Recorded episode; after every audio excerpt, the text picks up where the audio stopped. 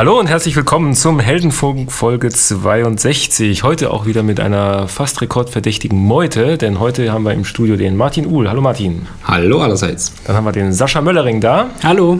Den Rolf Kersten. Hallo. Den Joachim. Nee, den Johannes. Siehst du?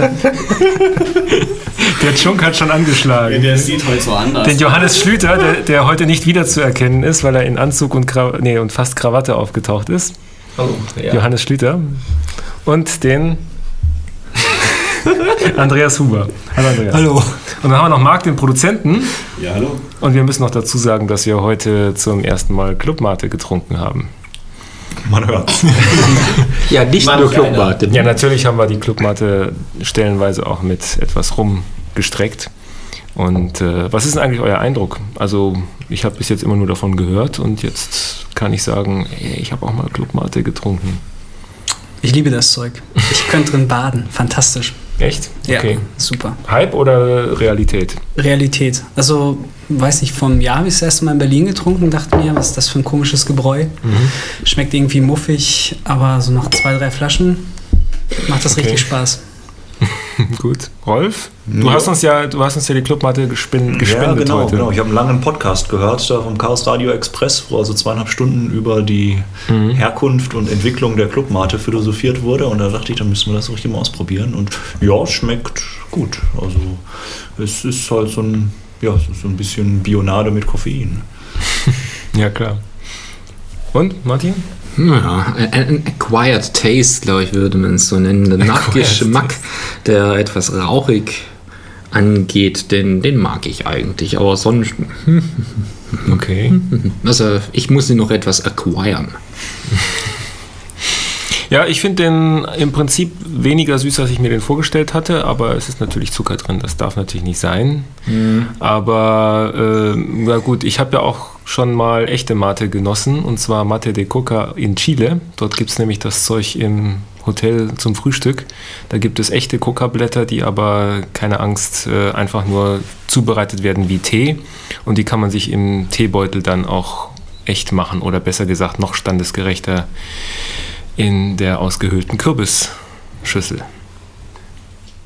So, nachdem wir uns äh, in der letzten Folge ja zum Thema Computerspiele ordentlich verplappert haben, wie lange war die Folge? Ich glaube, das war die längste Folge, die wir je gemacht haben, irgendwie zwei Stunden oder so.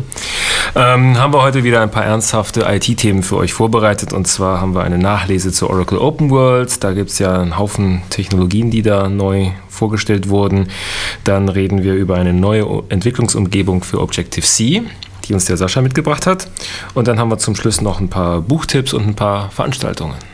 Rolf, du warst doch bestimmt auf der Open World und hast alles live gesehen, oder? Nur virtuell, nur virtuell. Was Also ist denn die live- Open World? Live war ich nicht drin. Das ist so die einmal im Jahr die Hausmesse von den ganzen Oracle-Kunden.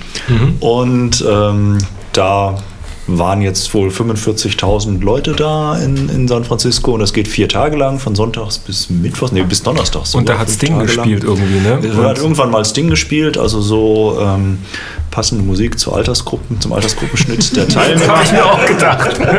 Und, äh, naja, Ja, der Chef lädt ein. genau, genau, der Chef lädt ein. Der Chef ist ja auch schon Und der Tom Petty ja and the Heartbreakers, auch das ist ja schon- noch. Der gehört auch schon zur fortgeschrittenen Altersgruppe, der Chef, aber ich, also ich habe ich hab jetzt dann die Videos gesehen, die sind dieses Jahr das erste Mal tatsächlich, ohne dass man sich registrieren musste, auch alle irgendwie auf YouTube gestr- gestreamt worden. Also man kann sich die ganzen Vorträge in voller Länge, die wichtig sind, jedenfalls anschauen und kann sich die PDFs auch alle anschauen. Das geht dann teilweise rein, wie ein interessanter Vortrag, den habe ich heute gesehen, ist äh, von diesem japanischen Supercomputer, der gerade auf Top 1 der Top Ah. 500 Liste ist, ähm, so ein bisschen Ist das wieder, aufgehängt. ging das nicht nach China? Nee, in die Japaner mit diesem Spark, mit diesem Fujitsu Ach, die, Spark ja, Prozessor natürlich, K1 ja, ja. heißt das Mhm, Teil, glaube genau. ich. Und das ist jetzt ein bisschen aufgehängt eben an dieser an der Erdbebenkatastrophe, dass eben genau jetzt für die Zukunft dieser Rechner Ah. dazu beitragen soll, dass da vielleicht etwas mehr ähm, dass man aber etwas besser vorbereitet ist äh, demnächst. Und das ist ein ziemlich cooler, cooler Vortrag. Mhm. Cool. Und äh, nö, ansonsten habe ich halt die ganzen Keynote-Videos angeschaut, Genau, eben mit dem Chef im fortgeschrittenen Alter, der aber wieder bester Laune war diesmal und tatsächlich auch äh, Vor allem in der zweiten Keynote, die, Die, er gehalten die hat. zweite Keynote über die Cloud. Also die erste war eigentlich nur über Hardware, was so mir persönlich ganz gut Also ich habe versucht, mir die Keynote anzugucken, aber irgendwie funktionierte die Webseite nicht. Wahrscheinlich haben alle anderen auch gerade zu dem Zeitpunkt sich die Vielleicht, Keynote angucken vielleicht, wollen. Und Die zweite war halt jetzt über Cloud. Ne? Wir- Es hat jetzt, Oracle hat ja jetzt eine Public Cloud gelauncht, Mhm. Genau. tatsächlich, so quasi mit den ganzen Applikationen, die es so nur auch. zwei Jahre nachdem Ja, ja man äh, sechs Jahre Larry statt vier Jahre gebraucht. hat. Aber dafür sieht das jetzt wohl auch ganz gut aus. Halt alles, was man so als. Mhm. Das heißt, man als kann jetzt virtuelle Maschinen bei Oracle. Nee, das ist Plattform as a Service und Software as a Ah, Service. Also genau. nicht Das habe ich mir Infrastructure nämlich gedacht, Service. ja. Es ist Virtualisierung unten drunter technologisch. Aber was man halt kriegt, ist äh, ein J2E-Container Genau. quasi als, als Plattform as a Service. Was man kriegt, ist ein, ein Datenbank-Connect. Mhm. Oder was man kriegt, ist halt irgendwie so ein, so ein, so ein Customer Relationship Management oder Human Resource Management Genau. oder irgendeine Applikation. Fusion Middleware und Und der Clou ist halt, dass das wohl die gleichen Applikationen sein sollen, die man auch so eben packaged für intern im Rechenzentrum kaufen kann. Und Mhm. halt, damit Genau. halt relativ einfach hin und her springen kann. Das, Das heißt also, man kann sich die ganze Middleware und die ganzen Applikationen oder die wichtigsten Middleware, die wichtigsten Applikationen als Software as a Service bzw. Plattform as a Service da. genau, man kann halt jetzt, man hat es vielleicht intern im Haus und kann dann aber zusätzliche Ressourcen aus der Cloud holen oder Okay. Jetzt äh, aus, aus, aus Partnersicht oder Softwareentwicklersicht kann man halt jetzt auch ohne, Mhm. vielleicht bei einem Kunden, bei dem man irgendein Oracle-Software-Projekt hat, Mhm. kann man halt in der Cloud quasi die Kundenumgebung schon mal aufbauen und die dann halt nachher, auch wenn man noch gar keinen Zugang hat zum internen Kundennetzwerk für die Demo oder solche Sachen. Hat Larry auch gesagt, wie das lizenziert wird? Es wird lizenziert, es gibt so monatliche Beiträge. Okay. Also man kauft dann jetzt hier pro Monat den J2E-Container oder Mhm. dann halt pro, pro verwaltete Mitarbeiter die, die Human Capital Management Applikationen und so weiter. Also Okay. das ist dann, das sind so monatliche Flatrates. Mhm. So wie er es in der Keynote gesagt hat, ist in den Flatrates halt so diese Elastizität dann auch schon drin. Dass man also dann Ah, okay. mehr Das ist also mit drin- Weniger, genau. Okay, weil es gibt ja auch das lustige Bring Your Own License Modell, was man bei Amazon kriegen kann. Also wenn man sich bei Amazon eine LC 2 Instanz klickt dann und seine Oracle-Applikation drauf packen will, muss man die Lizenz mitbringen oder man kauft sich bei Amazon selber noch eine Lizenz dazu oder sowas. Ja, die das gab es ja früher auch schon, hieß dann Genau. Oracle On Demand, bevor dieses Cloud-Wort irgendwie hochfähig wurde. Und jetzt ist es halt tatsächlich, jetzt, du musst deine Lizenz nicht mitbringen, sondern du kaufst das Ding Genau. monatlich im Abo. Aber bei Oracle gibt es ja auch Clouds zum selber bauen. Da haben wir jetzt ein neues Produkt gesehen, das endlich mal ein C im Namen hat. Nachdem alles I heißt und äh, G, also Erst- I für hieß, Internet Erst hieß alles I, ne? so um die Wegen Jahrtausend werden hieß 10i, alles I, glaub dann ich, hieß dann alles 11G. oder 9i, dann, dann 10G und 11 G, das war dann so die. Gridzeit. Ne? jetzt, jetzt heißen, heißt der kleine Buchstabe immer C für Cloud. Und das Also ist das zumindest beim. Enterprise Manager, ist genau. das erste gewesen, Mhm. was dann jetzt eben auch so ein paar von diesen Cloud-Features hat, wie, wie Abrechnungsmöglichkeit und ähm, solche, solche Geschichten. Deswegen ist da halt Genau, dieses kleine. das, das Kind heißt, glaube ich, richtig Oracle Enterprise Manager 12c Cloud Control. Genau. Und ist das Management-Tool, das man nutzen kann, um aus Blech mit Hilfe von Software eine Cloud zu bauen. Und darunter läuft dann Oracle VM 3.0, glaube ich, als, auch, ja. als Cloud-Software oder Solaris. Aber auch so mit Containern oder, oder genau, andere oder beides. Ja genau, oder beides. Mhm. Und äh, ja, das waren so. Das, ein weiteres wichtiges Software-Announcement waren jetzt natürlich diese Fusion Applications, gibt es halt jetzt nicht nur in der Cloud, sondern auch so zum Kaufen, klar. Mhm. Und ja, jetzt so aus, aus meinem Hintergrund war so das große Announcement halt ein neuer Spark-Chip. Ne? Also einer. Yay. Yay, endlich mal wieder ein neuer Spark-Chip. Der jährliche, den jährlichen Spark-Chip gibt uns. Und äh, der heißt halt jetzt T4. Und Mhm. Genau, Spark T4. ist seit, seit wir diese, diese bei den eigenentwickelten Spark-Chips damals bei Sun ja auf diese Parallelität einge, Mhm. eingebogen sind, dass also nicht eine schnell machen, sondern ganz viele Sachen parallel, aber Viele, die viele dann, Threads die dann nicht so Chip. schnell. Genau. Ähm, haben wir es halt jetzt mit diesem T4 geschafft, beides zu verbinden. Ne? Also jetzt Genau. vieles parallel, aber dann auch eines schnell. Also das läuft halt mit viel Gigahertz, hat Out-of-Order-Execution, hat einen Mhm. großen Cache und so weiter und so fort. Also haben wir jetzt nach langen Jahren wieder so eine Spark-eierlegende Wollmilchsau. Und, Der äh, Chip, der Country und Western kann. der Country und Western kann, genau, genau. Haben schon die ersten auch wieder nach einer Workstation und nach einem Laptop gefragt mit dem Spark-Chip.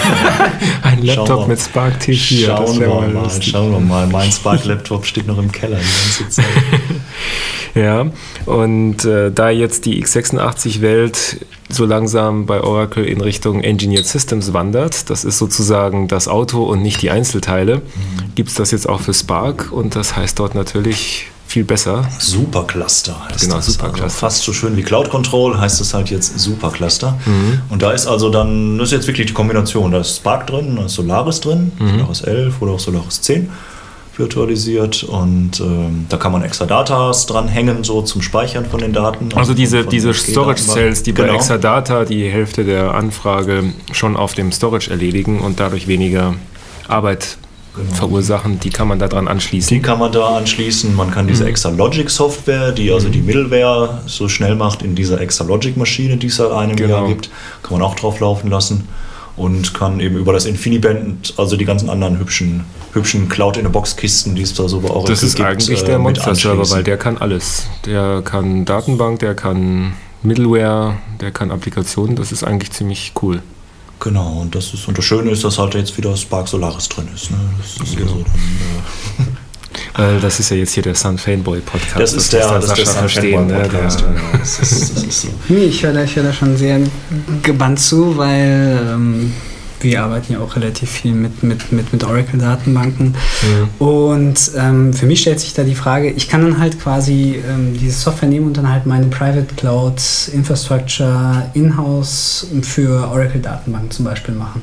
Genau. Genau, das konntest du jetzt mit so einer Exadata auch vorher schon, mhm. wenn dir quasi egal war, das war so eine Blackbox, das, das Ding spricht nach außen hin Datenbank und was drin ist, interessiert dich eigentlich nicht. Hauptsache groß und leistungsfähig. Ja, das Interessante halt ist, ja.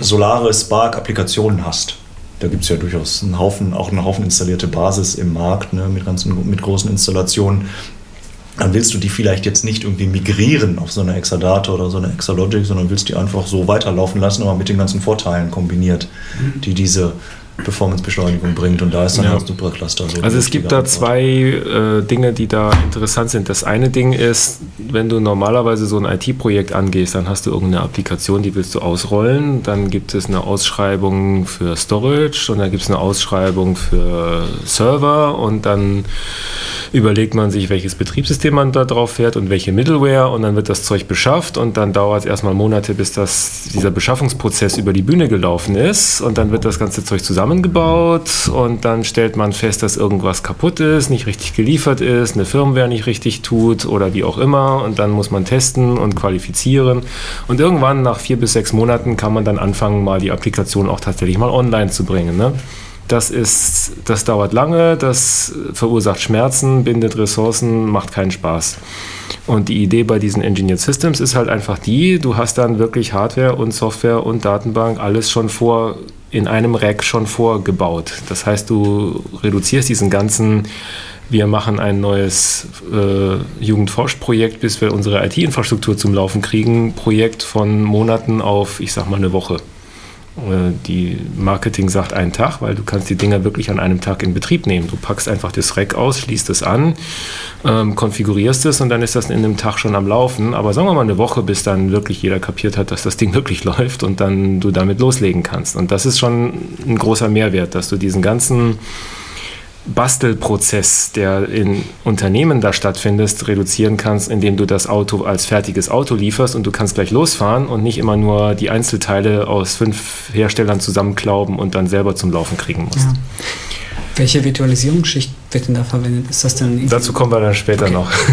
Faktor Nummer zwei ist, wenn alle Teile vom selben Hersteller stammen und alle optimal aufeinander abgestimmt sind und man dadurch auch die ganzen Entwicklungsabteilungen miteinander reden lassen kann, kann man ein Gerät bauen, das besser ist als die Summe der Einzelteile. Und das ist halt das Schöne bei Exadata und Exalogic dass die Dinger unglaublich schnell sind, weil eben die Reibungsverluste, die durch diese wir Schichten, Teile von verschiedenen Herstellern übereinander vermieden werden und man kann dann zwischendurch Abkürzungen fahren und da gibt es dann halt so einen, einen Haufen Dinge, die man bei Exadata machen kann und deswegen ist Exadata in bestimmten Fällen 10, 20 mal schneller als eine normale Datenbank oder sowas. Hängt immer von der Anwendung ab. Die Frage ist... Ein, eins ist halt, dass es schneller ist und das, ja. das andere, wo halt so die Entwicklung hingeht, ist es halt auch einfacher zu machen für den, der sich jetzt eigentlich oder für eine, eine mittelgroße Firma, die jetzt vielleicht gar keinen Datenbankadministrator hat, die will halt irgendwo eine Box kaufen, mhm. so wie halt äh, man ja auch ein Handy kauft, ohne jetzt irgendwie auf der, auf der Shell rumprogrammieren zu wollen. Will eine, Daten, will eine Box kaufen, die spricht halt Datenbank. Und da gibt es halt jetzt auch einen kleinen kleine Schwester quasi von der Exadata, die ist jetzt auch zu Open World angekündigt worden. Das ist also ein kleines Gerät, das spricht halt Oracle Datenbank. Ja, ne, nehmen wir mal so ein, so ein, Beispiel. Angenommen, du hast jetzt eine Query, äh, nenn mir so eine typische Query nach dem Motto, nenn mir alle Steuerpflichtigen, die mit A anfangen und mehr als 50.000 Euro Einkommen im Jahr haben oder sowas. Ne? Ähm, dann wird diese Query von Exadata aufgeteilt, sodass schon auf der Storage-Seite, das ist nämlich nicht einfach nur Platten, sondern das sind eigentlich Storage-Server, äh, auf der Storage-Seite schon mal alle Steuerpflichtigen, die mit A anfangen, aussortiert werden. Das heißt also, anstatt dass die Datenbank jetzt alle Steuerpflichtigen durchscannt und die rausfiltert, die mit A anfangen, werden von vornherein vom Storage sowieso nur die rausgesucht, die mit A anfangen, weil der Storage diesen Teil der Anfrage erledigt und dann braucht sich die Datenbank nur noch darauf zu konzentrieren, die rauszufiltern, die mehr als 50.000 Wobei das in dem Fall machen. im Index einfach ist. Ja, das ist jetzt ein einfaches Beispiel. Ähm, wenn du jetzt keinen Index hättest, und weil das irgendwie so eine Data Warehousing-Anfrage ist, wo der CEO auf die verrückte Idee gekommen ist, sich mal eine ganz komplizierte Anfrage auszudenken oder sowas. Das heißt, in den Fällen, wo du keinen Index hast, kannst du einen Großteil der Arbeit durch diesen Storage erledigen lassen und musst nicht die ganzen Daten einmal quer durch den, die Datenbank durchschaufeln, sondern Du arbeitest von vornherein nur auf einem Subset der Daten. Und dann gibt es noch fünf andere Optimierungen, die die da machen, die es bei normalen Datenbanken nicht gibt, die halt eine sehr hohe Performance liefern. Und jetzt zu deiner Frage, was für eine Virtualisierungsschicht ist da?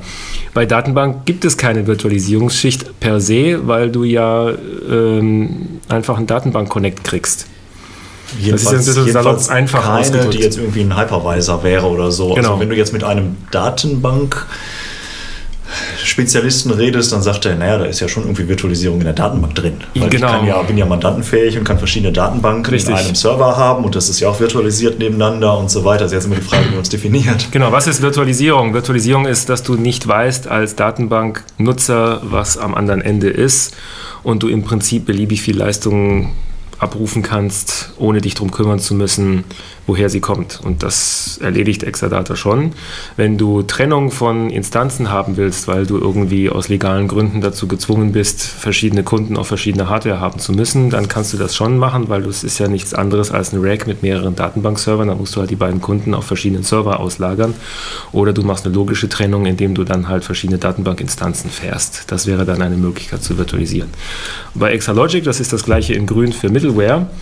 Da gibt es die Möglichkeit, entweder, da hast du im Grunde bis zu 30 Knoten pro Rack. Da kannst du entweder eine Trennung erreichen, indem du deine WebLogic-Server dann halt physikalisch trennst, auf verschiedene Maschinen implementierst, oder du machst eine logische Trennung, indem du WebLogic-Instanzen hast.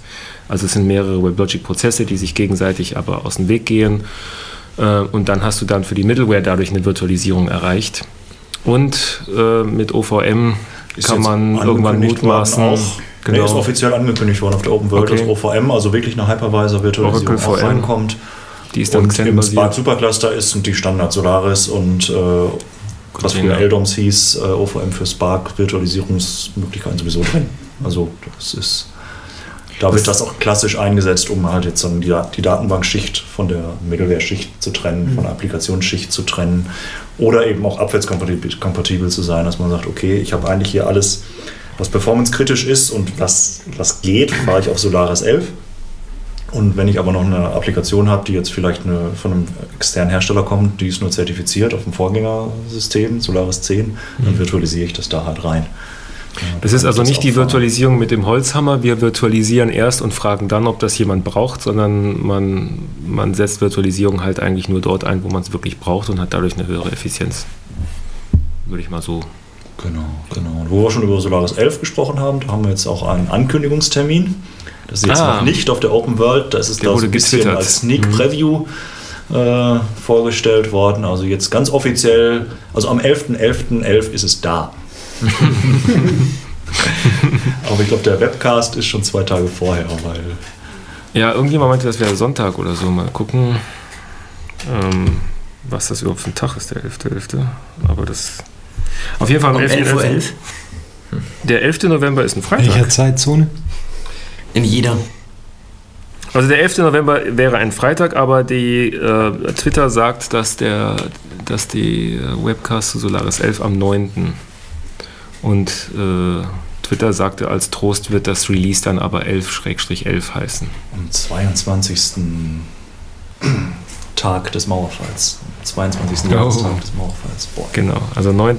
November ist dann Solaris 11 Tag. Ja, ähm, haben wir denn noch ein paar technische Daten zu Spark T4? Wie viele Cores, wie viele Threads? 8 Cores, 8 Threads pro Core, bis zu 3 Gigahertz. Ja, wie gesagt, out of order in den Cores und. Fünfmal äh, mehr Performance pro Thread als i- T3, je nach Genau, also Anwendung. quasi die Spitzengeschwindigkeit ist jetzt fünfmal schneller.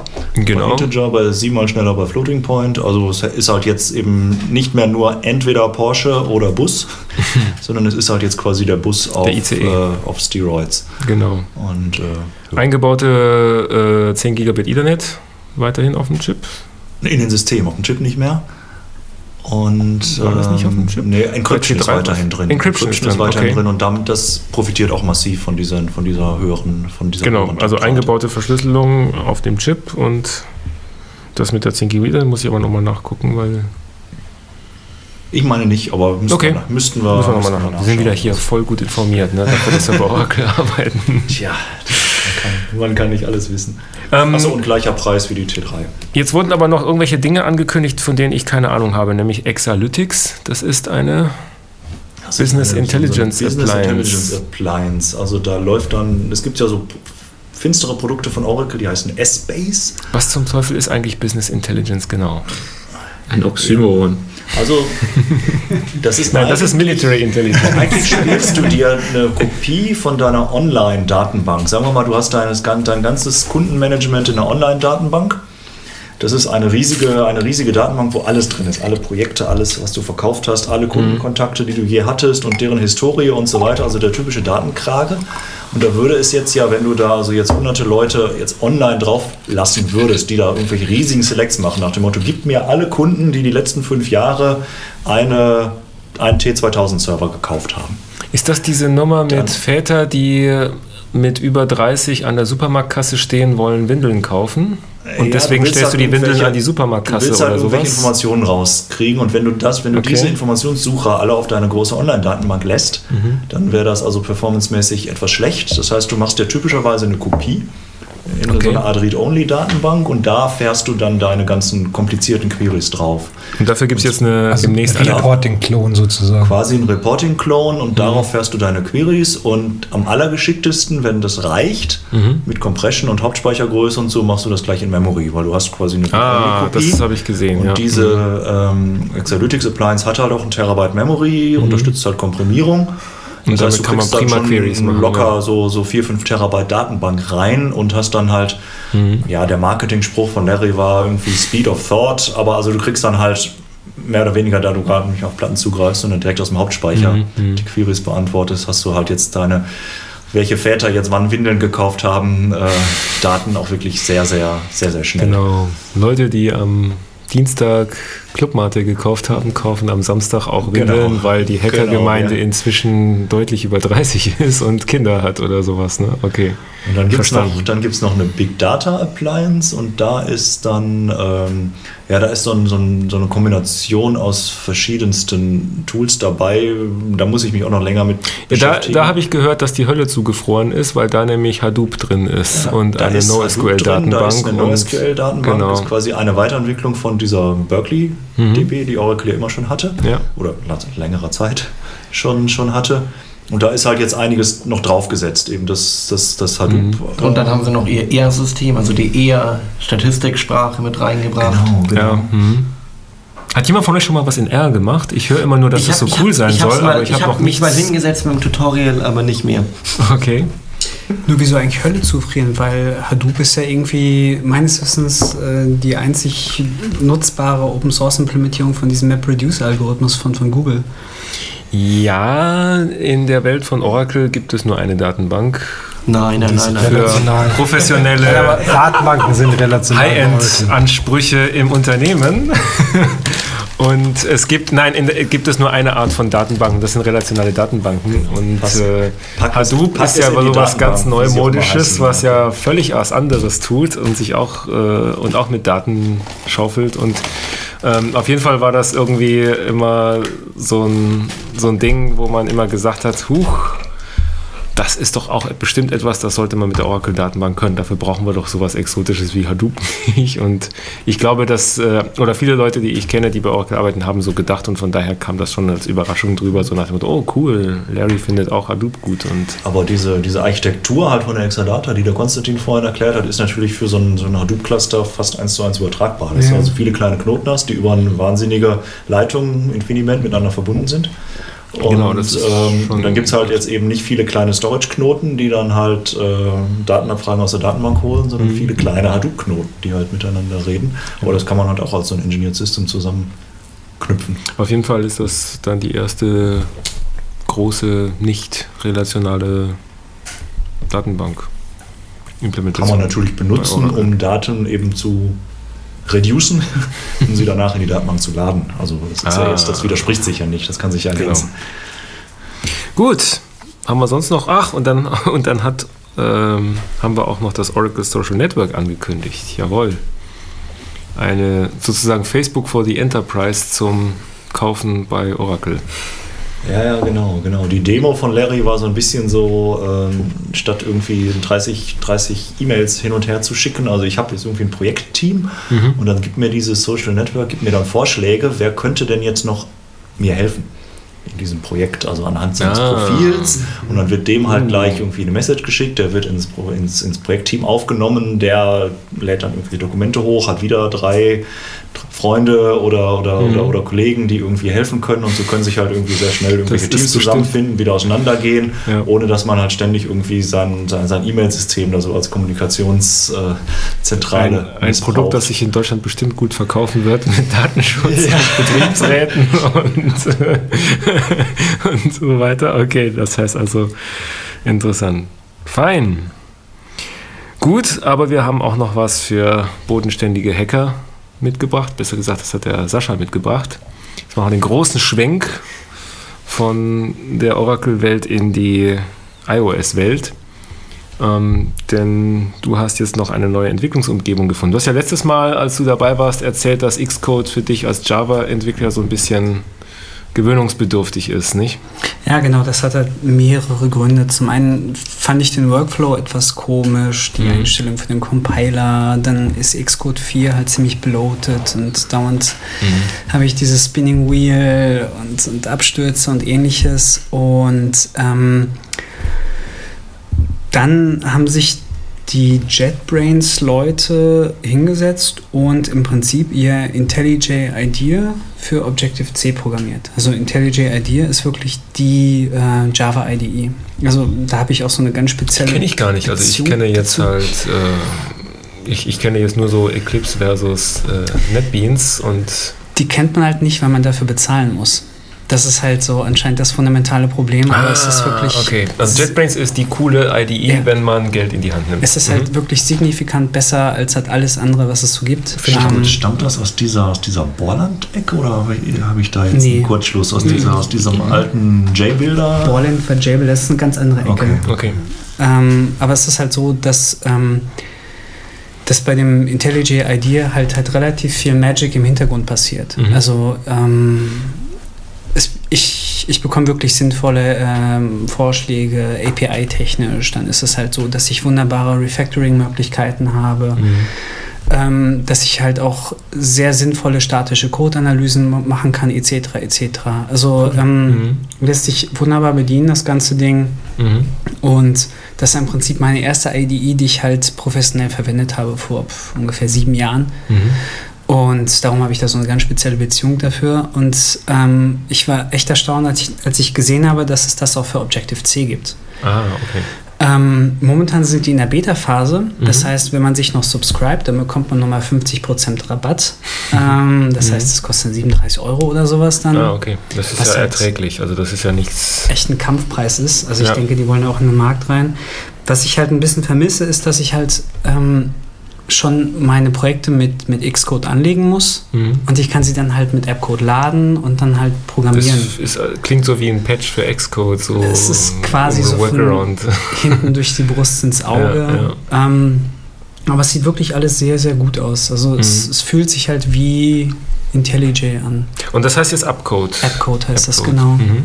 Also ich bin ja ein Fan von guter bezahlter Software. Ich bin, ich bin jetzt nicht einer, der sagt, äh, nur kostenlose Software ist gute Software oder sowas. Das halte ich für äh, sinnlos und das habe ich auch schon gedacht, bevor äh, Sun durch Oracle gekauft wurde. Aber, aber VI ist doch super.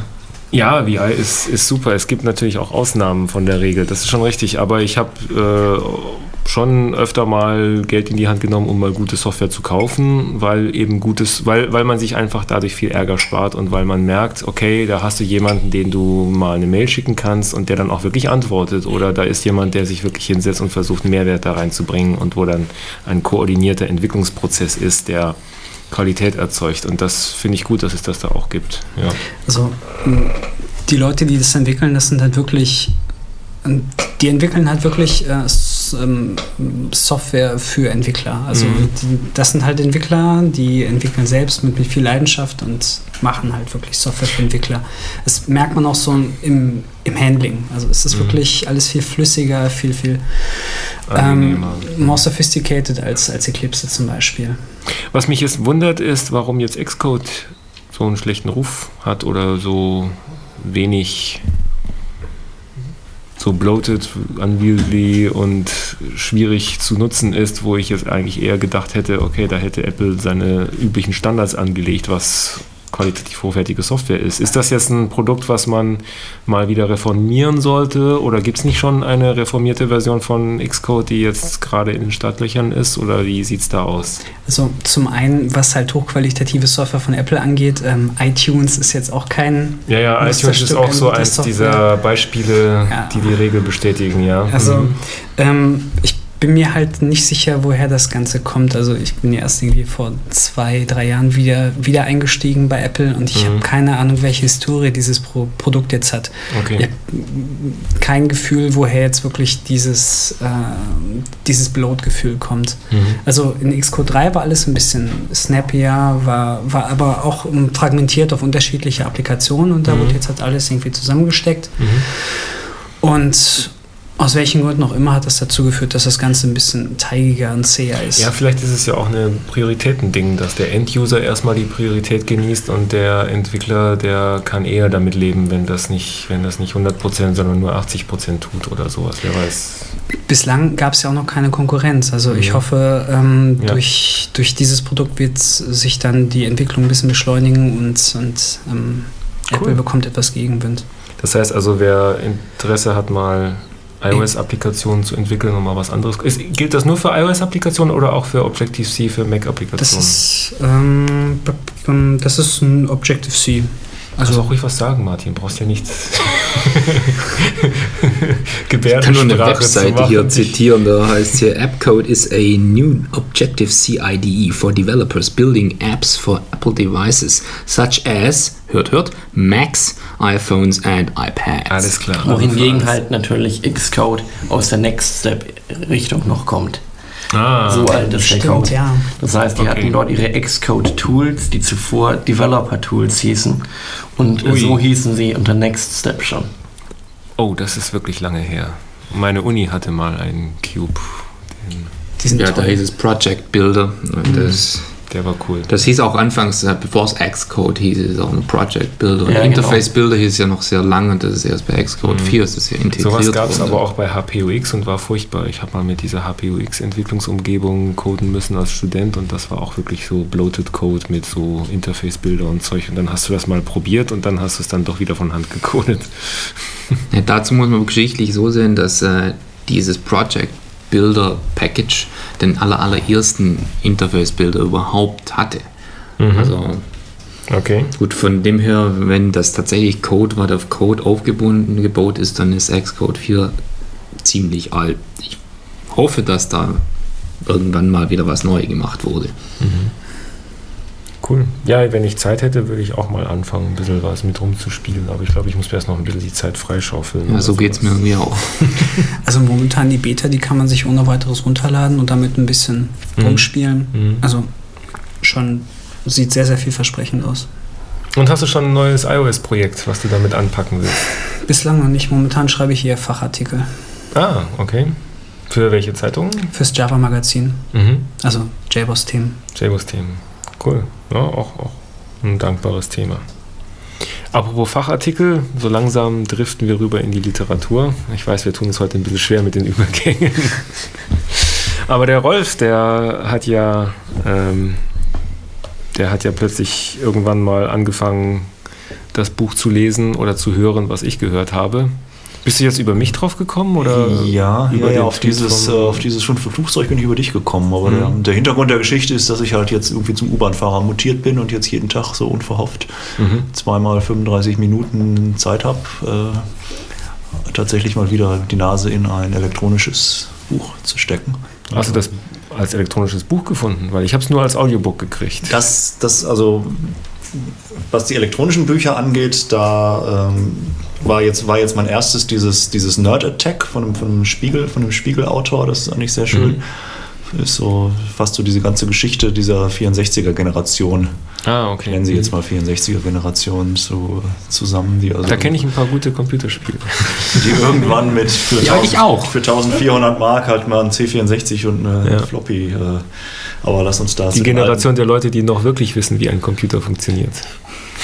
Genau, genau, genau, die das, die das eben wissen und ja, schlägt halt, schlägt halt so die Brücke von diesen im Kaufhaus Spiele tauschen bis zu, äh, bis zur heutigen Open Source Szene. Also es ist eine okay. sehr breite Brücke, aber äh, mhm. es ist halt, ist halt sehr schön geschrieben und ich glaube, ich hatte es irgendwie nach drei, nach drei Mal, nach drei Tagen in der U-Bahn hatte ich dann, glaube ich, auch schon, auch schon durch und mhm. dann brauchte ich einen neuen Lesestoff oder einen neuen Hörstoff und das war jetzt tatsächlich dein das ist eine Empfehlung, Flugzeug. dieses fünfte Flugzeug. Das fünfte Flugzeug habe ich empfohlen bekommen vom Christian Heinrich vom Das Abenteuer Familie Podcast, mhm. der nebenbei auch noch in dem Krimikiste Podcast Bücher rezensiert. Und in dem Krimikiste-Podcast hat er mal das fünfte Flugzeug rezensiert als Audiobook. Und dann äh, hat er mir das so warm, warm empfohlen. Also ich, er hat mir das empfohlen, weil ich mich mit ihm über Bitcoin unterhalten hatte. Und der Nachfolgeroman von Das fünfte Flugzeug heißt Zero und da geht es um digitale Währungen. Mhm. Ähm, aber er meinte, ich sollte die unbedingt in der Reihenfolge lesen, also habe ich mit dem fünften Flugzeug angefangen. Ist das der Nachfolgeroman? Ist denn das die gleichen, sind das die gleichen ja, ja, sind die gleichen Hauptdarsteller? Ja, ja ah, geht, die Geschichte geht einfach weiter. Und, ah, cool, ähm, cool. Ja, dann sollten wir aber dann jetzt nicht so, nicht so viel verraten und irgendwie das Ende vom fünften Flugzeug. Also vielleicht nochmal kurz zusammengefasst, worum genau, es geht. Zusammengefasst. Worum geht es eigentlich beim fünften Flugzeug? Ja, um 9-11 natürlich. Ne? Also mhm. um eine, um eine, äh, um eine der, der grassierenden Verschwörungstheorien zu 9-11, da ist es halt drumherum mhm. gebaut. Da ist es da halt ein fünftes und vielleicht auch weitere Flugzeuge, seltsame Flugzeuge gegeben hat, die mhm. also irgendwie auf dem Radarschirm waren und die Leute gesehen haben und die irgendwie vielleicht eine Rolle gespielt haben könnten mhm. bei der ganzen Geschichte. Und da gibt es halt dann der Pilot dieses fünften Flugzeuges spielt also dann da eine entscheidende Rolle und es ist halt ein sehr schönes das Hörbuch gibt es einmal in kurz und einmal in der kompletten Langfassung, irgendwie 16 Stunden lang. Okay, ich hoffe, ich habe die Langfassung gekriegt, und ich hab, bin ich ja völlig betrogen. Und ich habe die Langfassung gehört und das ist halt wirklich auch, äh, auch, auch, gut gelesen. Ne? Das, das, ist, das ist, also spannend, ja. wenn man so denkt, so 16 Stunden. Du hast die Version von Audible dir runtergeladen oder wo? Ich habe sie tatsächlich von diesem anderen proprietären System runtergeladen, was ihr hier alle auf den Schreibtischen habt, weil Audible, okay. Audible mag mich irgendwie nicht. Äh, Deswegen bin ich dann zu iTunes okay. gegangen und da gab es. Äh ich glaube, ich habe auch die 16-Stunden-Version, weil das sind irgendwie zweimal sieben Stunden. Ich musste mir zwei Dinge runterladen. Genau, es gab zwei Teile und, und so. Äh, okay. Mhm. Und das ist halt sehr kurzweilig. Wenn man sagt, 16 Stunden Hörbuch, das nervt doch irgendwie, aber das ist, nee, das ist eine sehr toll. schöne, kurzweilige Geschichte und es ist auch vor allem nicht, nicht so eine ganz abgedrehte Verschwörungstheorie und hat nee. vor allem auch ein, ja, das hat ist ein interessantes Ende. recherchiert, ja. Und der, der Held der Geschichte ist auch so ein klassischer Systemheld. Ne? Am Anfang. Einer der Helden. Einer der, ja, es ist so der, der geheime Held. Ja, das ist der Typ mit den Rasterlocken und dem T-Shirt mit einem Hanfblatt drauf und Don't Panic, It's Organic drauf. Das genau, genau, genau. Das, ja, also sehr zu empfehlen. Ähm, das war auch das erste Audiobook, was ich je gehört habe. Ich habe dann die Gelegenheit ergriffen, mir den 5-Euro-Gutschein von Amazon, den ich bei jeder Bestellung immer beigelegt kriege, da mal eingelöst. Und dann kriegt man irgendwie dafür sein Abo, dass man irgendwie einen Monat, jeden Monat ein kostenloses Hörbuch downloaden kann.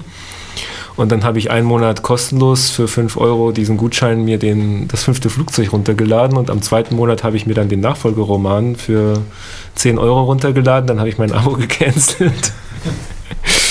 Wobei du dann von Audible auch fünfmal hintereinander gefragt wirst, ob du wirklich canceln willst. Und zum Schluss graben die dann noch Bilder von der Audible-Redaktion, die alle ganz furchtbar traurig sind, aus und äh, drohen damit, den Hund zu erschießen, wenn du dann wirklich cancelst. Aber sie lassen dich irgendwann wieder raus, ja.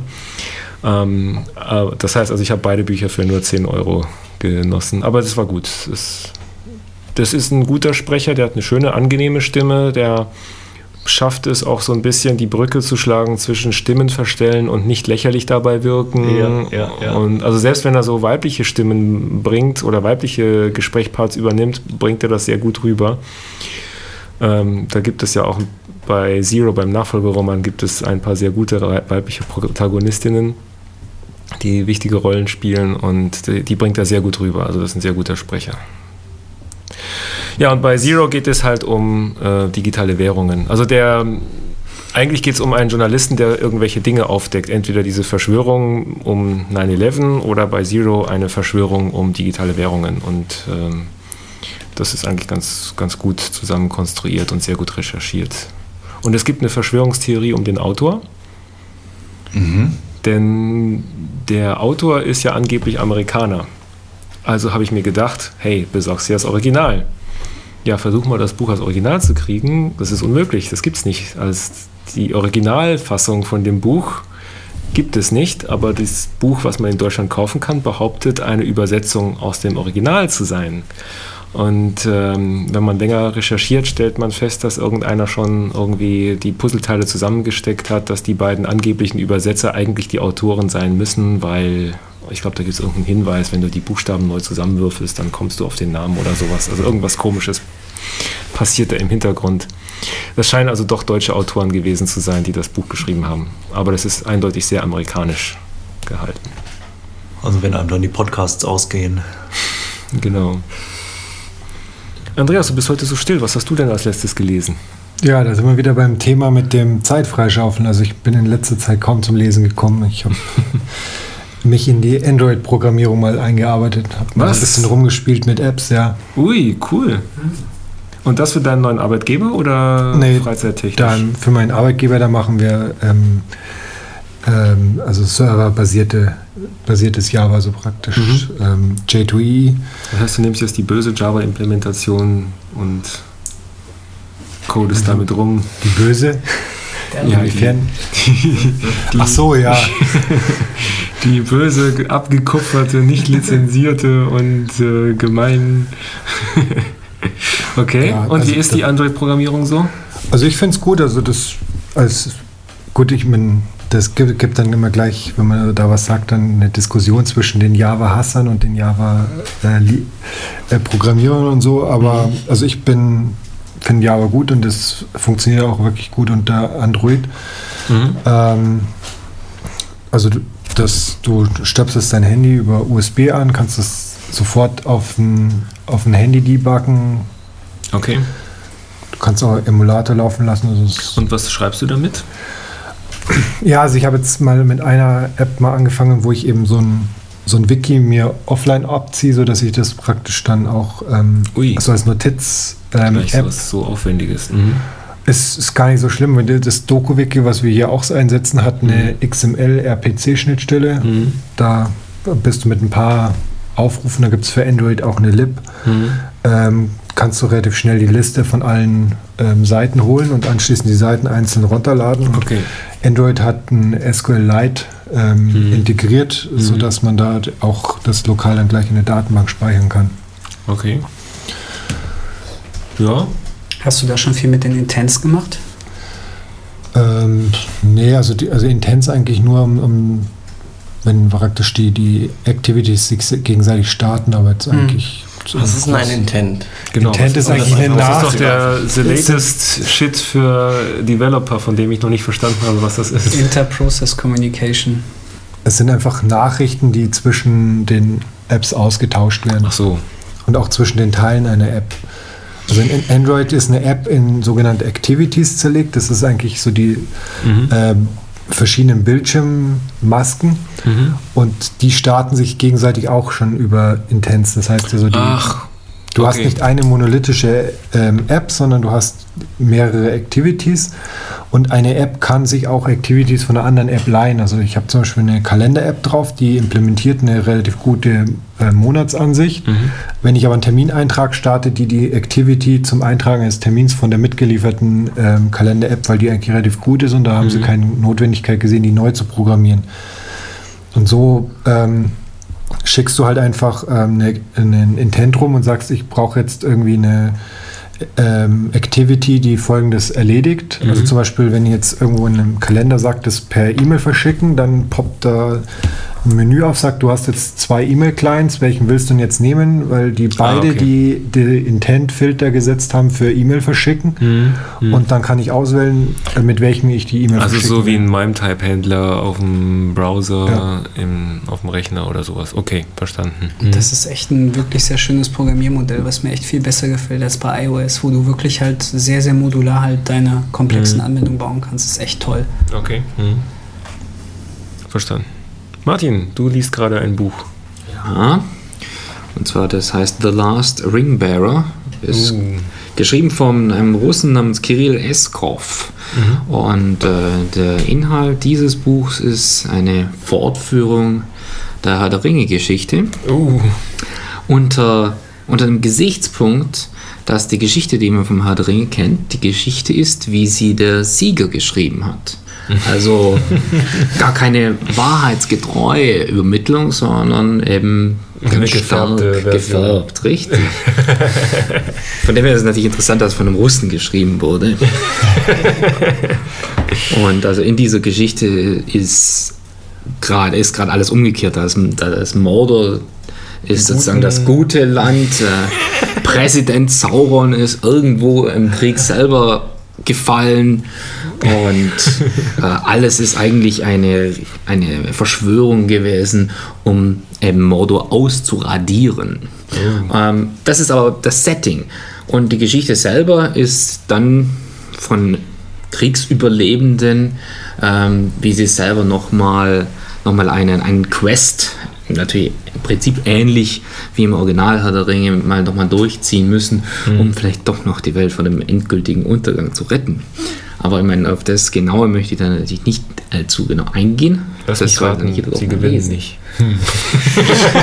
ich bin noch nicht durch. Es gibt bestimmt noch Fortsetzungen dazu, oder?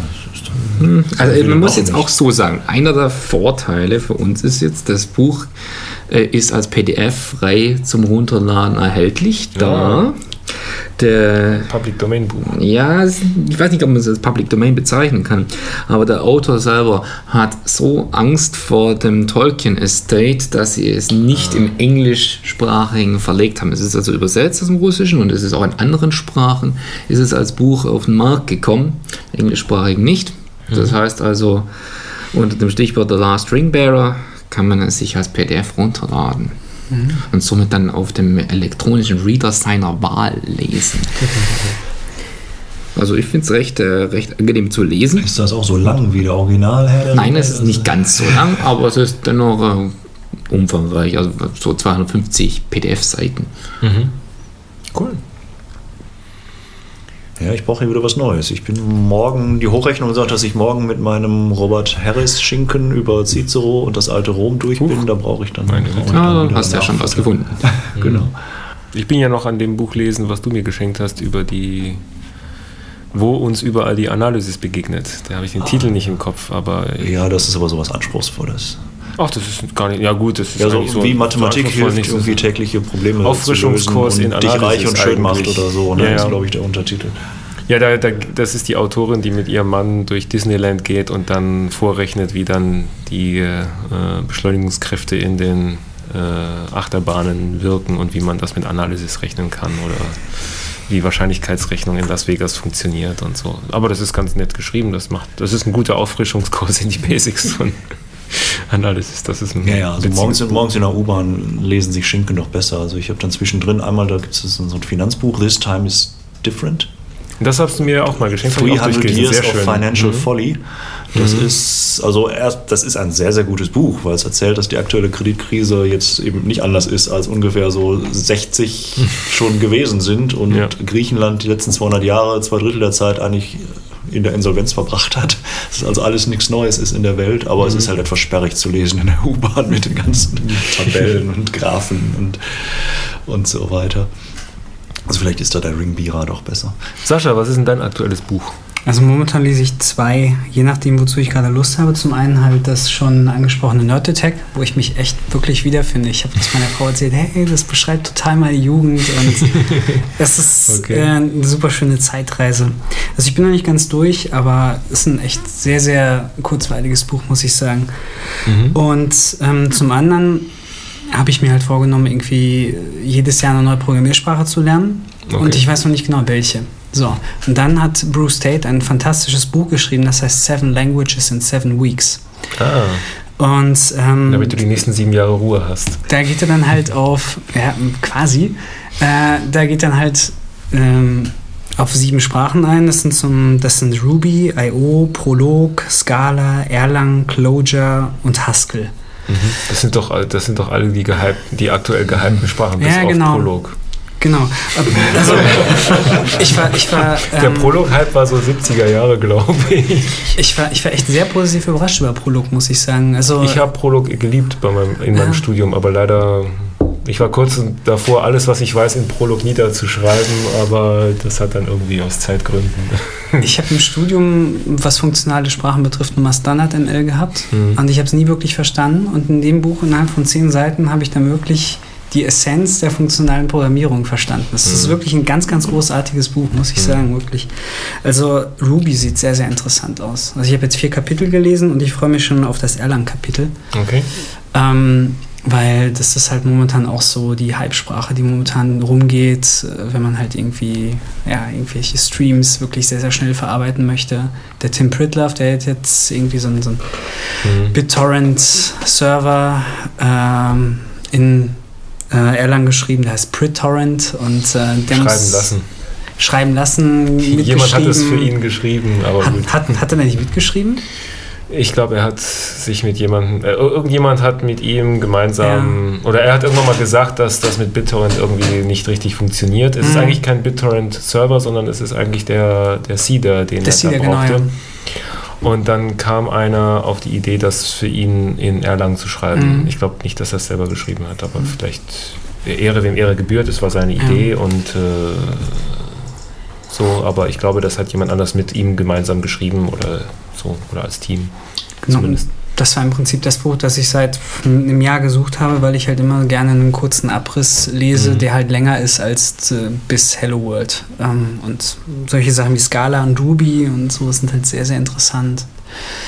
Ja, ja also funktionale also, Programmierung ist schön. Ich weiß nicht, Erlang ist nicht wirklich funktionale Programmierung. Erlang oder? nicht, nein. Eben, das, ist eher, das geht eher in Richtung Scala, glaube ich. Mhm. Aber da, da gibt es äh, den äh, Pofax, den Podcast für alternative Computersysteme. Und da tritt ab und zu mal jemand auf, dessen Name mir nicht einfallen wird. Der Raichu ist sein, sein Twitter-Handle. Der macht sehr viel mit Scala und der mhm. probiert auch jeden Tag neue Programmiersprachen aus. Der hat, glaube ich, einen Blog, wo er, ich glaube, Quicksort in 20 Programmiersprachen oder sowas okay. geblockt hat, damit man die mal vergleichen kann. ja, so. man sagt doch irgendwie, dass ähm, Scala im Prinzip, ähm, also würde man Java heutzutage designen, wäre es Scala.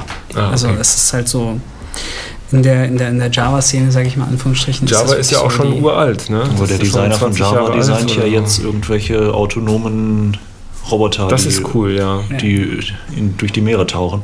Genau, der James Gosling, der ist jetzt bei, wie heißt die Firma? Blabla Robotics. Ich weiß den Namen auch nicht. Ach Gott, wir suchen es raus und posten das in die Show Notes auf systemwelten.com. Ähm, das ist nämlich die Firma, dessen CEO der ehemalige CIO von Sun war, der Bill Vass.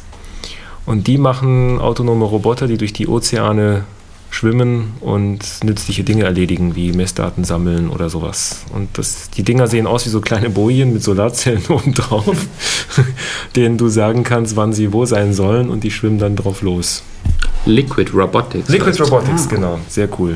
Sehr coole Firma. Das ist so die Traumfirma, wo du dann arbeitest, wenn du alles andere schon gesehen hast und dann einfach so eine Spaßfirma haben willst. Zu Java noch kurz. Ähm, ist zwar alt, aber es wird immer besser. Also das stimmt. Ist wie, ist, wie, ist, wie ein, ist wie ein alter Wein halt. Also ja. JE6 ist wirklich so dermaßen gut geworden. Mhm. Also, ich sage ja nicht, dass es schlecht ist. Ich, ja, es ist abgehangen.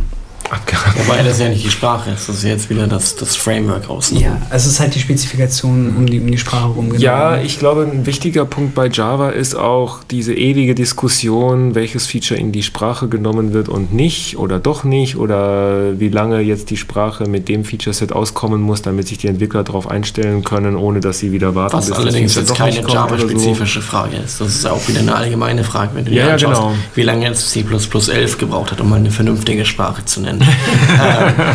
ähm, bis das endlich mal dann durch die Standardgremien durch ist. Glaube ich, heute kam ist das nicht Ticker, dass der, dass der äh, Standard jetzt auch wirklich von der ISO veröffentlicht und damit wirklich günstig ist. Da dann jetzt ein Strauß-Truppe-Buch mit 1400 Seiten zu? Oder? Aber Moment, C++ war doch diese Sprache, die sich der Stustrup nur als Scherz ausgedacht hat, um Herrscher von Consultants äh, mit Rente zu versorgen. Nee. ja, und, die, und Java wurde von einer Hardware-Firma hergestellt. Ja, ja, genau. Ja. Für Setup-Boxen. Waschmaschinen. Kaffeemaschinen. Toaster. Toaster. Ja, dann fehlt nur noch einer, der noch sein Buch vorstellen muss. Was liest du denn gerade, Johannes? Der Marc kommt dann zum Schluss. Ich lese da irgendwie momentan so auch zwei Bücher im Wesentlichen. Das eine bin ich irgendwie durch meinen Bruder drauf gestoßen. Das ist äh, Guns, Germs and Steel. Ah, ähm, das ist ein gutes Buch. Genau. Das, das muss ich auch noch lesen. Aber, hm. geht im Wesentlichen darum, warum der, der eurasische Kulturraum so diese Dominanzstellung in der, hm. in der Welt übernehmen konnte. Äh, wobei der Autor sich dann extrem verhindert, da irgendwelche rassistischen Argumente mhm. oder rassebedingten Argumente, vielleicht besser so formuliert, mhm. ähm, zu nehmen, sondern mehr geografische Lage in diesem breiten Grad hat diese Möglichkeiten, dass diese Kulturpflanzen anwachsen können okay. und gewisse Werkzeuge hergestellt werden können und mhm. das alles verfügbar ist. Ähm, was ganz interessant ist. Und äh, bin ich noch nicht sehr weit, deswegen kann ich da noch nicht viel zum mhm. genauen Fazit zu sagen. Aber auf jeden Fall mal recht spannend soweit. Das ist auch noch auf meiner da Liste. Da gibt es ein sehr gutes, also von einem anderen Autor, aber zum gleichen Thema. Ähm, das habe ich noch auf Papier gelesen tatsächlich. Das nennt sich äh, Why the West Rules for Now. Mhm. Und das ist quasi genau das ganz ganzen Stils aus einer anderen Perspektive, und zwar aus der Perspektive eines Archäologen jetzt. Ah. Ähm, der also die Geschichte eben, der so ein Social, so ein, so ein Social Development Index bringt und eben sagt, dass der Social Development, der Social Development Index vom, von der Hochphase des Römischen Reichs zum Beispiel im Westen erst mit der Renaissance wieder erreicht wurde. Und der Social mhm. Development Index ist gekoppelt an den Energieumsatz pro Kopf insgesamt mit der ganzen Industrialisierung und so weiter. Ah, okay. Und seine These zum Schluss passt fast auch sehr gut in diese Runde ist, dass wir anscheinend gerade wieder mhm. an so eine Grenze stoßen, Energieumsatz pro Kopf, wie eben schon mal passiert dem Römischen Reich und auch vorher schon und im Osten, im Han-Reich und so ist es genauso passiert mhm. zu, anderen, zu anderen Zeiten. Und dann passieren entweder zwei Dinge, man prallt ab und geht wieder runter, mhm. also finsteres Mittelalter in Anführungszeichen, und man durchstößt diese Kurve und äh, der verdoppelt, vervierfacht sich dann halt sehr schnell, dieser Social Development Index, wie zum Beispiel in der Renaissance im Westen passiert, mit der Entdeckung Amerikas und so weiter ah, und so fort. Okay. Also so, und das ist dann eben seine These, dass jetzt diese Frage, why the West rules for now, mhm. sich eigentlich gar nicht stellt, weil entweder kommen die Four Horsemen of the Apocalypse auf uns zu und wir prallen ab, mhm. oder wir brechen durch und dann ist hier, äh, hier Ray Kurzweil am Zug. dann ist halt sozusagen die. Äh, Singularität. Die Singularität, Singularität, die Singularität da. Ne? Okay. Und, äh, also auch, auch sehr klasse zu empfehlen, das, die es beiden Bücher hintereinander zu lesen. Bevor du das zweite Buch vorstellst, nur ganz kurz. Äh, es gibt ja auch eine wachsende Zahl von Leuten, die der Meinung sind, dass es eine gute Idee ist, wieder äh, möglichst viel über viele verschiedene Dinge zu lernen und zu können. Ähm, und die das als neue Renaissance betrachten, weil damals zu Galil ne, damals zu Da Vincis Zeiten war es ganz normal, dass ein Gelehrter alles wusste. Mhm. Ähm, heute kann eigentlich keiner mehr alles wissen, weil das Wissen der Welt so groß ist. Und deswegen degenerieren die Gelehrten heute zu Fachidioten. Das heißt also, du kommst heute aus der Uni heraus und bist jetzt der Experte in einer bestimmten Art von, äh, was weiß ich, die genetische Biologie des Blabla-Bakteriums und bist da der Fachidiot. Ähm, aber damit kannst du nichts anfangen, wenn du jetzt plötzlich auf die Natur losgelassen wirst und du jetzt im Urwald überleben sollst. Ne? Und deswegen gibt es jetzt eine wachsende Zahl von Leuten, die der Meinung sind, dass es sinnvoll ist, ähm, dass jeder oder dass, dass, dass es sinnvoll ist, einfach mal alles wieder zu lernen, dass man sich als Informatiker durchaus auch mal damit beschäftigen sollte, wie man seinen Sessel repariert oder sein Auto zum Laufen kriegt oder ähm, durchaus mal mit der Börse beschäftigen sollte, damit man versteht, wie das überhaupt funktioniert mit was weiß ich was. Also dass man so ein bisschen dieses Universalgelehrtentum wieder pflegt. Mhm. Und das finde ich eigentlich ganz spannend, weil ich das eigentlich auch, weil, weil das einfach verhindert, dass man in seinem Silo des Fachidioten dann sich auch viel zu sehr abhängig macht davon, dass dieses Wissen, genau dieses Wissen gebraucht wird. Und auf der anderen Seite hat es eine ganz praktische Bedeutung. Du kannst dann plötzlich deine, was weiß ich, Reparaturkosten sparen, wenn du selber deine Sachen reparierst. Ja. Und das zweite Buch, Johannes? Ja, das kommt aus dem Hintergrund, dass ich letztens die Phase hatte, dass ich mir die Stanley Kubrick-Filme einen nach dem anderen angeschaut habe. Irgendwie von 2000. In chronologischer Reihenfolge. Ja, nicht in chronologischer Reihenfolge, schon so ein bisschen springend, aber da mhm. so, so, eine ganze cool. Reihe von Filmen. Und jetzt lese ich die Literatur dazu nach. Da habe ich dann ah. angefangen mit 2001 lesen, was ja zeitgleich mit dem Buch, äh, mit dem Film entstanden ist, also Filmbuch mhm. gleichzeitig. Mhm. Wo es dann auch ein paar Unterschiede gibt, dass sie eben im im Buch ein bisschen mehr herumfliegen und mehr Planeten sich anschauen. Das ist Arthur C. Clarke, ne? Das genau. Ja. Äh, was, sie im, was sie im Film nicht tun, weil sie ja. das für einen Film vereinfacht haben. Ja, ja, klar. Äh, dann habe ich mir irgendwie Arthur Schnitzler Traumnovelle durchgelesen als Vorlage von Ice White Shut. Ah, was eben 100 Jahre vorher spielt als mhm. Ice White Shut, aber dieselbe ja. Story ist. Ja. Was dadurch einen ganz interessanten Faktor an Adaption einfach liefert. Ja, sicher. Mhm. Durch diese Zeitverschiebung. Und jetzt momentan bin ich bei Stephen King Shining, wo ja Stephen King mit der äh, mhm. Kubrick-Verfilmung überhaupt nicht einverstanden ist mhm. und möchte dann da auch, da bin ich auch noch nicht so weit, wenn ich jetzt irgendwie sie sind noch nicht im Hotel angekommen, das heißt noch sehr früh im Buch drin, ah, okay. dass ich da noch nicht wirklich die ja. abschließend irgendwas zu sagen kann. Das sind also Bücher und Filme sind ja zwei Medien, die sich eigentlich überhaupt gar nicht vertragen, weil ja.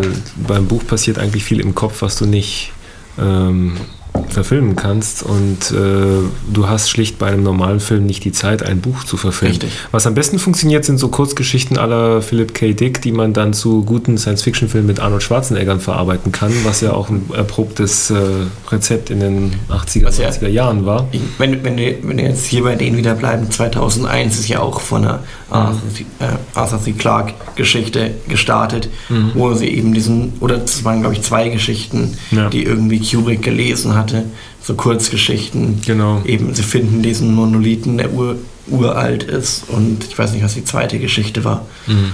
aus denen sie dann auch erst die 2001-Geschichte dann wieder entwickelt haben. Ich habe ja damals das Buch von Jurassic Park gelesen, von mhm. Michael Crichton und ähm, habe mich dann, ich habe erst das Buch gelesen und dann den Film gesehen und habe mich beim Film geärgert, dass sie ja. ja. die Hälfte weggelassen haben. Das haben sie dann in den nachfolgenden Teilen teilweise wieder nachgeholt.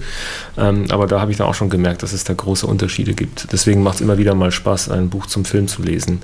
Und bei Wargames, das ich als Kind gelesen habe, fiel mir auf, dass man dann in dem Buch immer die ganzen Gedanken und die ganzen Entscheidungsbäume mhm. der Protagonisten mitverfolgen ja. konnte, die es dann im Film einfach gar nicht gibt. Und bei so einem Buch wie beim fünften äh, Flugzeug da tauchen ja sehr viele Gedanken auf. Da denkt ja, denken die Protagonisten ständig über irgendwelche Dinge nach. Warum ist denn das so? Und wenn er das so gesagt hat, wie, was bedeutet das und so weiter, das kann man schlecht verfilmen. Aber der Rest des Buches ist eigentlich genauso geschrieben wie so ein Michael Crichton-Roman, wo dann im Kopf schon der Film, der Actionfilm dazu einfach buchstäblich abläuft. Das, das, ist, ein, das ist eine Drehbuchvorlage. Das ist eine Drehbuchvorlage eigentlich, aber mit zusätzlich eingebauten äh, Gedankenmomenten. Also das ist schon Gut. Ja, damit sind wir eigentlich durch. Wir haben zum Schluss noch ein paar Veranstaltungstipps für euch. Und zwar hat der Sascha uns eine Java-Veranstaltung mitgebracht, die WJAX.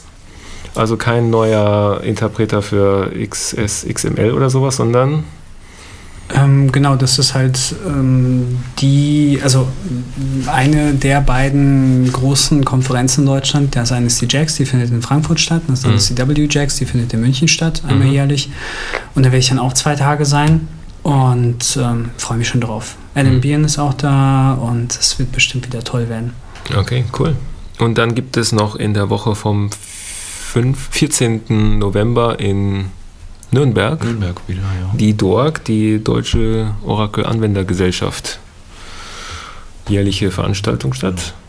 Deutsche Oracle Anwendergruppe Gruppe heißt das, glaube ich, offiziell. Mit genau, da gibt es dann eine Woche lang oder eine knappe Woche lang Vorträge für alles rund um Oracle. Und das Schöne ist eigentlich, dass die DORG als Organisation extrem groß und extrem mächtig ist, obwohl sie unabhängig von Oracle ist. Das finde ich immer ganz witzig. Die treten da extrem selbstbewusst auf immer. Und es ne? gibt halt Track-Overflow. Ne? Ich glaube, irgendwie ja. so zwölf parallele Tracks mit jeweils zwölf Präsentationen. Eine genau. davon auch von unserem geehrten Vorsitzenden dieser Runde hier.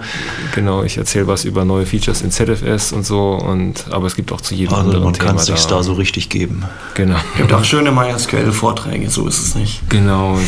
Ach, und jetzt haben wir, wir wollten eigentlich schon bei der letzten Folge was zu MySQL erzählen. Das müssen wir wieder auf die nächste Folge verschieben. Ja, gibt, dann gibt es wieder Neues. Also von dem her. Das wird dann unser Running Gag. Unser, genau. meine, wir können es noch ganz kurz zusammenfassen. MySQL genau. wird immer schneller und schneller und schneller, mhm. besser skalierbar, besser, besser replizierbar mhm. und integriert sich Werbung, besser in andere Oracle-Software. Okay. Da haben, wir den MySQL-Werbeblock auch schon erfolgreich hinter uns gebracht. Ähm, schickt uns euer Feedback an kontakt.systemhelden.com. Ähm, vielen, vielen Dank an die vielen Systemhelden, die äh, fleißig unsere Flatter-Buttons klicken. Dafür wollte ich mich auch nochmal extra bedanken. Wir haben jetzt inzwischen schon so ein Guthaben von äh, ca. 90 Euro aufgehäuft, das noch darauf wartet, ausgegeben zu werden. Ich denke immer noch an T-Shirts, die wir dann an unsere Hörer mal verteilen können. Da müssen wir noch ein paar Designideen durch planen. Oder vielleicht gibt es ja mal was Neues. Ich habe heute mal so eine Kundenkarte für so ein Thai äh, Garküche gesehen mit eingebautem USB-Stick. Also die Dinger scheinen ja auch billig zu sein. Vielleicht machen wir ja Systemhelden USB-Sticks, aber das müssten dann schon 32 Gigabyte USB-Sticks werden. Da, da, muss man ja schon ganze Betriebssysteme unterbringen können, sonst macht es ja keinen Spaß. Oder? Jetzt muss ein Podcast draufpassen. Ja. Genau. Also wenn ihr Ideen habt für äh, das andere Giveaway, wo man dann Systemhelden-Logo drauf drucken kann und an gute, verdiente Hörer und Studiogäste verteilen kann, was nicht nur T-Shirt ist, dann her damit. Wir hatten noch mal überlegt, diese Tassen, und wenn man Kaffee einfüllt, dann das Systemhelden es erscheint. Ja, genau. Also nicht, wie teuer die sind. Nee, die sind, die sind gar nicht so teuer, die halten aber nicht lange. So dreimal in der Spülmaschine oh. und schon ist der äh, Effekt weg. Ich hatte so eine Star Trek-Tasse, wo du dann Kaffee einfüllst und dann erscheinen die dann im Transporter. Und äh, war ein super cooler Effekt. Aber ich habe meine gesehen, da war irgendwie Global Warming, da war die Weltkarte drauf. Wenn du Kaffee eingefüllt hast, dann sind so die, die Pole abgeschmolzen und dann sind kleiner geworden. Okay. Ja, und die ganzen Links und Shownotes findet ihr auf systemhelden.com im Blog-Eintrag zu dieser Folge. Ah, und der Andreas hat noch die Pioneer One äh, Seite gerade aufgerufen. Da ist nämlich gerade Folge 5 rausgekommen. Es geht nämlich jetzt auf das Season-Finale zu. Äh, wir erinnern uns, Pioneer One ist die crowd-gefinancete Science-Fiction-Fernsehserie um die Kapsel, die rätselhafte Kapsel, die an der Grenze zwischen Kanada und die USA niedergegangen ist und dabei Radioaktivität ausgespuckt hat. Und die CIA denkt, es war ein Terroristenangriff, aber es steckt viel mehr dahinter. Wie ist denn das eigentlich mit Iron Sky? Da bist du doch irgendwie. Ja, da gibt es jetzt einen Comic. Es gibt den das Iron Sky cool. Comic, genau. Ähm, ja, Iron Sky Update. Also, ähm, Iron Sky ist in den letzten ähm, Zügen der Post-Production. Da werden jetzt die Trailer zusammengesucht. Ja, nicht die Trailer, die äh, Credits werden zusammengesucht. Und die Maschinen rendern da noch die Spezialeffekte fertig. Und ähm, der Theatrical Launch ist irgendwo im Frühling 2012. Irgendwann im, um den April herum habe ich gehört. Und da gibt es jetzt den Comic, den kann man sich kostenlos angucken oder man kann da spenden und zahlen so viel man will für den Comic. wer den Comic äh, bezahlt, der kriegt auch Zugriff auf Iron Sky Sneak Peek, wo man dann jeden Monat Update bekommt, wie die ersten fünf Minuten des Films zustande kommen. Also vom Storyboard über Rohaufnahmen, über Spezialeffekte, über was weiß ich immer noch bis hin zum fertig polierten Film. Auch sehr sehenswert. Und man kann für einen Euro dabei sein. Man muss einfach nur einen Euro per PayPal spenden und kann sich das angucken. Kann ich sehr empfehlen.